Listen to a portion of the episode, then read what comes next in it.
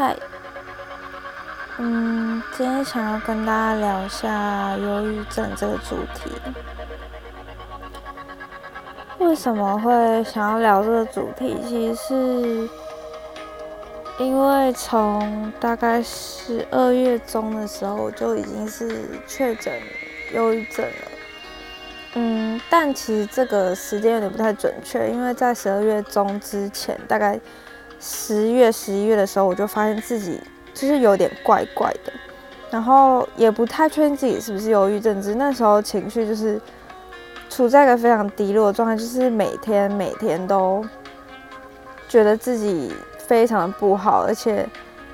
嗯，当然我现在说的这个可以，就是如果你也有这方面的。疑问或是不太确定自己是不是忧郁症，觉得自己有点怪怪的话，你也可以参考一下这几点。就是当时呢，我的自我价值感非常低落，就是找不到自己好的地方，就是完全找不到那种，就是觉得自己好像没有什么太令自己喜欢的地方，非常讨厌自己，然后。觉得自己一直在给别人造成麻烦啊，很想要死掉，很想要消失，这样就是会觉得自己的存在只是一直在给大家造成一个麻烦，然后非常痛苦，然后过得很辛苦，就是也不想吃饭，不想动，然后整天都这样躺在床上，即便是外面天气再好，也不想要出门，就是嗯。然后会，应该说是整天都是有想要自杀的念头吧，就是真的被黑暗所笼罩，就是头顶就是一片乌云这样子。好，然后那个时候呢，我我就是。因为那时候经历了身边经历了非常多事情，不管是周遭的人，还是呃，就是换了工作，然后也搬了家，就是身边所有事情都是在一个放大变动之下，所以造成我可能觉得有点负荷不住了，就是心理上已经有点快承受不住外在这些问题了，然后就就生病了嘛。然后当时我还没有去看医生之前，我是每天都无法一个人待在家的，因为只要我一个人在家，我就会非常的恐慌，然后会有一种解离感，是我会非常的慌张，然后我会不知道我自己是谁，然后觉得这一切都就是会觉得我的内心已经死亡，但是我身体却还活着，就会觉得非常不真实，因为我感受不到任何让我感觉到开心的事情。然后当时呢，只要我静下来的时间，我就疯狂的打自杀专线。然后不管他们跟我聊什么都好，就是不管他们的跟我对话的方式是不是很主观，我都觉得没关系，因为我只是想要找个人跟我聊天，或者是他们会问我一些问题，我就回答，这样我就会觉得至少就是心里有比较好一点。然后，嗯，如果大家有需要帮助的话，可以。也可以去打打看这个专线，它是二十四小时的，然后是免费的。可是，呃，因为我就是也有打过一些电话，那有些专员他们的分享给你的方法是有点带有他的主观的想法的，所以，假如你觉得他太主观或是没有帮助到你的话，就是也没关系，你就隔一段时间再打，因为他每通电话是会是不同的专人，就是。或是不管他聊什么内容，至少让你心情好一点，那就好了。OK，然后这是我当时就是还没有去看医生之前做的一些事情。但是到后来，我就发现我好像真的有点太严重了，就是心情方面非常受影响。然后我也就是辞掉工作，我觉得我已经没有办法再做任何事情了。所以当时我就是觉得我好像必好像必须靠药物来去治疗，所以我就去看了医生。然后我换了两间诊所，第一间第一间呃小诊所呢，他给我的感觉是，嗯，他不太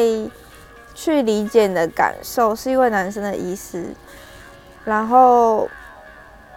他感觉只是他他感觉只是想要赶快开药给你，所以他没有太太去了解你的感受，然后也没有问你太多问题，这样子，然后我就觉得有点整个看下来。非常的时间非常的快速，然后他就赶快帮我开药，然后就就是我就离开了这样，然后到到后来我是换了到第二间诊所才会比较好一点，就是他会跟我聊聊很多天，然后大概跟我讲一下这是什么样的原因，那我也分享一下我的原因，呃，说不定，嗯，你如果有这样子的困扰的话，你可以参考一下这样的原因。那他当时是说呢，我会有。我现在会生这样的病，是因为我可能从小到大的观念都是会很容易怪罪自己，或是容易把情绪揽在自己身上，或是觉得都是自己的不对，不管发生任何事情。所以这是一个很难改的观念，但是我们要尽量的，就是让他尽量的不要去常常都把什么事情挂在自己身上，这样子，嗯。这是可能是某部分原因，大家可以参考。但有些人可能是因为家庭啊，或因为感情啊，或是任何，或是有关于失去啊，是因为这其实是有非常多种原因会导致的，所以就是讲出来给大家做一个参考。然后再来，我就是吃药了嘛。哦，然后这边就是诊所讲一下，大家一定要，如果你真的想要长期的。看医生，或是定期的去跟医生聊聊天的话，你一定要找到一个聊起来舒服，让你可以敞开心房去跟他说说话的人。不然，其实像第一间，他就让我感觉我不太想跟他说太多，所以就就导致说那个医生可能也没有办法跟我聊太多，或者是他一整天下来也看太多的病人了，他可能有点疲乏。所以，如果你有你要去看医生的话，也是尽量找一个就看到你觉得。这个 OK，他让你舒服，你可以聊聊天，会感觉比较好一点的诊所，再去看会比较好。那再来就是讲到药物方面，药物通常忧郁症，我想应该都是会开镇定剂，然后呃助眠的，跟还有一个是什么？因为我有一段时间没吃，我有点忘记了。镇定剂、助眠的跟心情上的，让你心情上愉悦，大概是这三种。然后不同的程度的药物就看个人这样。然后当时呢，我是吃，可能就是吃早晚的早晚的药这样子。然后镇定剂就是偶尔觉得快不舒服的时候就吃。然后大概吃了一个月之后呢，我感觉我的身体非常非常的累，就是那段时间我还要在上班，就是有吃药，然后有在上班，但是隔天我总是爬不起来，然后我总是跟就是公司请假，因为那个药真的是让我太累了，就是身体啊、心灵都非常的累。所以我之后就没有再吃，然后因为我也接触到了有比我严重的忧郁症的朋友，他们就是告诉我说，就是建议我不要吃啦。然后我自己也感觉这个药对我的身体好像负担有点大，所以之后我就停药了。然后只有可能需要的时候才会吃，到现在我是几乎没有在吃。所以药物这个部分其实还是要。自己评估，但我是自行停药，这是有点不太好的。然后，因为我我后来也没有定期的去回诊，其实这是一个我自己是觉得不太好啦。但是，就是我当然还是要听从医师怎么跟你说。只是我不想要再去回诊的原因，是因为我不想要让自己好像是处在一个我好像。一直在生病了的那种感觉，因为我觉得这个观念呢，好好，我现在要讲到就是看待忧郁症的这个观念，就是对于生病的这个思维，你当确诊的时候，你可能必须要就是接受、接纳你，你就是生病了。可是你不用一直觉得说自己，你不用把自己放在一个一直是生病的状态，就是你可以告诉自己说，嗯，你今天忧郁症，但是你只是看到了这个忧郁症，你并不是这个忧郁症。不知道这样会讲会不会很抽象？就是讲简单一点，我就是会说服自己说，我不是有一个有忧郁症，我我可能只是这段时间心情比较低落，或者是遇到什么样的打击，我发现我自己没有办法承受了。就是当然我知道，在那个状况下，不是说嗯那段时间难过，也会是有一种非常绝望的感觉，这个我都非常了解，就是。你会觉得一辈子都好不起来，然后你会很害怕会不会又再复发之类的，这个我都非常了解，因为我现在也还没有完全的好起来。可是比前阵子来说是真的有比较好一点的，是我觉得跟当然也跟信念有非常大的关系，就是那时候到最近我就是慢慢的去接受说，好，我我是被确诊了忧郁症没有错，但是我慢慢的去接受说。忧郁症只是我得到我得到了一个病症，但是它不是我本身，懂吗？它不是我这个人的本质，它不是它不是我的个性，它不是我的我的我的总体，我的这个本身并不是忧郁，而是我我只是得到了这个疾病，就是先给自己。建立这样的信念，就是说，我并不是忧郁症本身，或是我并不是一个有忧郁症的人，忧郁症只是这个情绪来找我了。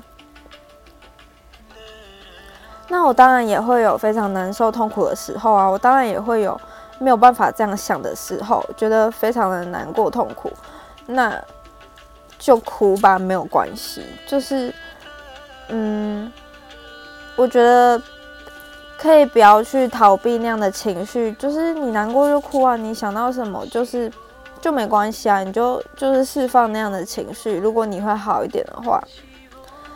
那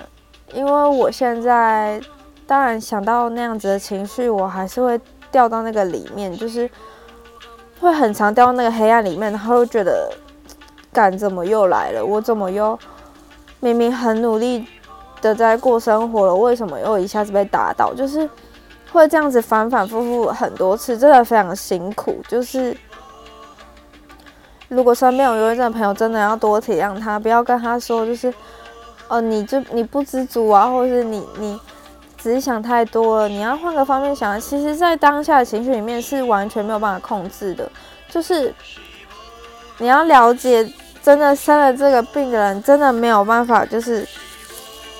控制他们自己的情绪，是会完全被抓走的。所以，并不是你说一些正面的话，他们就可以好起来了。所以，最好的就是他们如果有想说什么话，就是听他们说，然后陪伴。那如果他们今天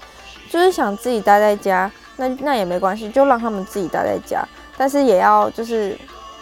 时常的关心啊，可能。问你吃饭了没啊，或是有没有想要出去走走？就是，即便他拒绝你也没关系，就是让他感受到那一份你有在关心他的感觉。然后陪伴的话，其实我觉得，如果他不想的话，就不要硬拖他出去，会让他觉得压力很大、不舒服。因为像我们就是会很容易会觉得。会不会给对对方造成麻烦，或是我们在诉说我们的情绪的时候，会怕对方就是不知道怎么回应，或是不知道怎么安慰我们，会不知所措，就是我们会害怕这样子的一个回应，就是我们也不想让对方觉得好像很有负担，因为我们觉得本身自己就是一个负担了，懂吗？所以大概是。可以这样子陪伴有有生病的人这样子，然后在这个病症啊，我觉得对我来说是还没有完全好起来，但是已经比之前好多了。就是现在会开始做之前有兴趣的事情，然后虽然是在家休息，但是就是让自己的心情保持在放松的状态是非常重要的。就是如果你真的严重到你觉得你没有办法上班上课，那你就没关系。如果就是如果没有什么压力，或是家人也可以支持你的话，真的就是让自己保持在放松的状态。你要在家休息都没有关系，真的，我觉得。放轻松，对有一人来说真的是非常非常重要的一件事情，就是要处在一个想要做自己喜欢的事情的状态，才会开心的起来，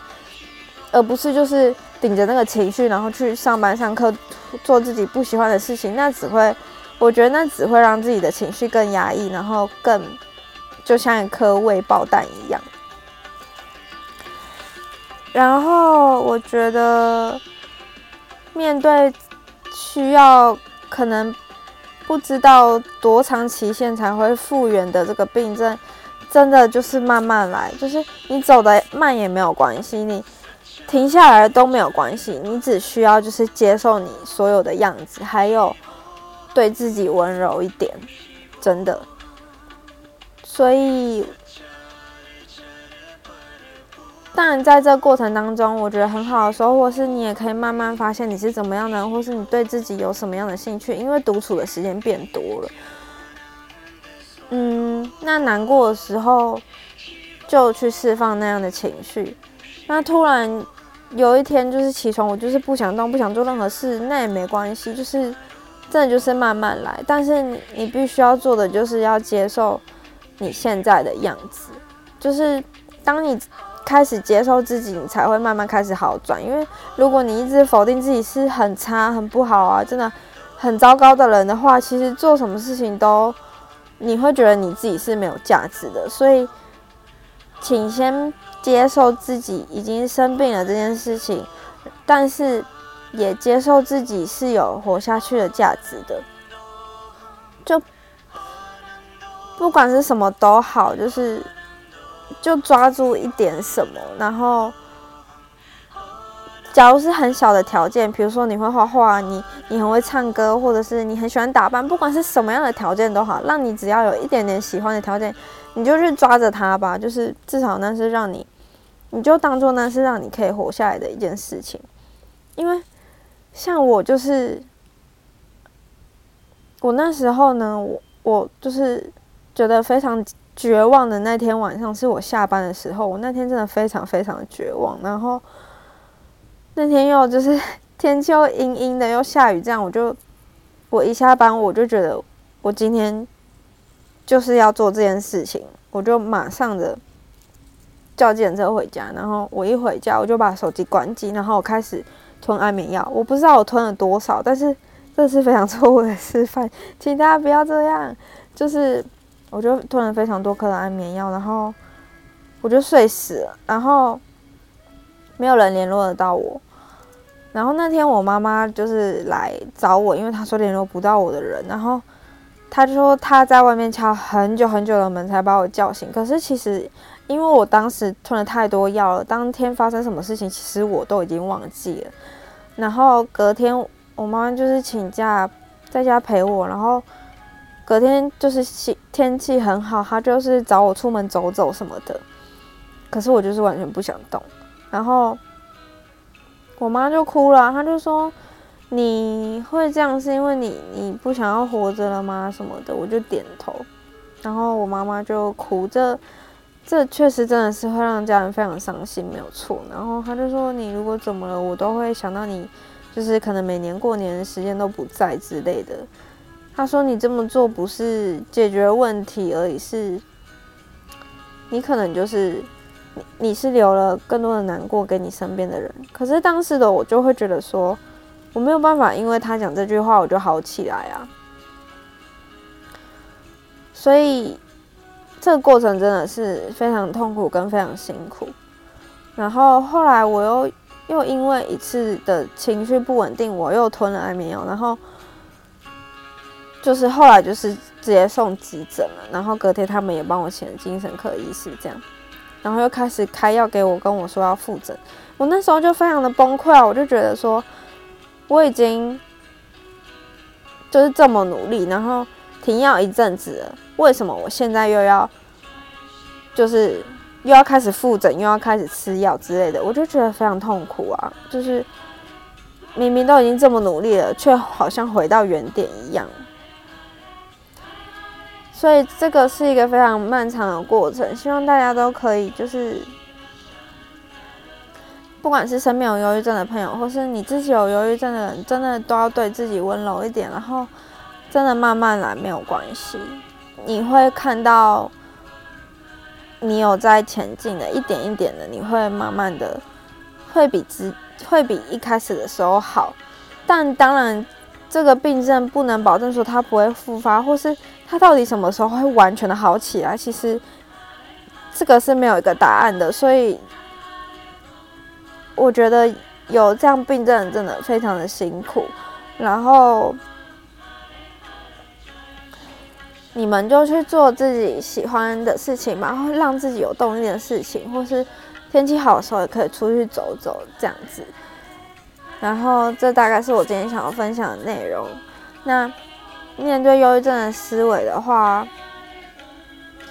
我觉得要打破一个信念，就是。你要知道，忧郁症不是你本身，你本身是一个非常圆满、非常美丽的灵魂，就是你是非常有价、非常值得，也非常有价值，在这个地球上体验你的生命的。所以，我们大家就一起加油吧！大概是这期想要分享的内容，大家再见。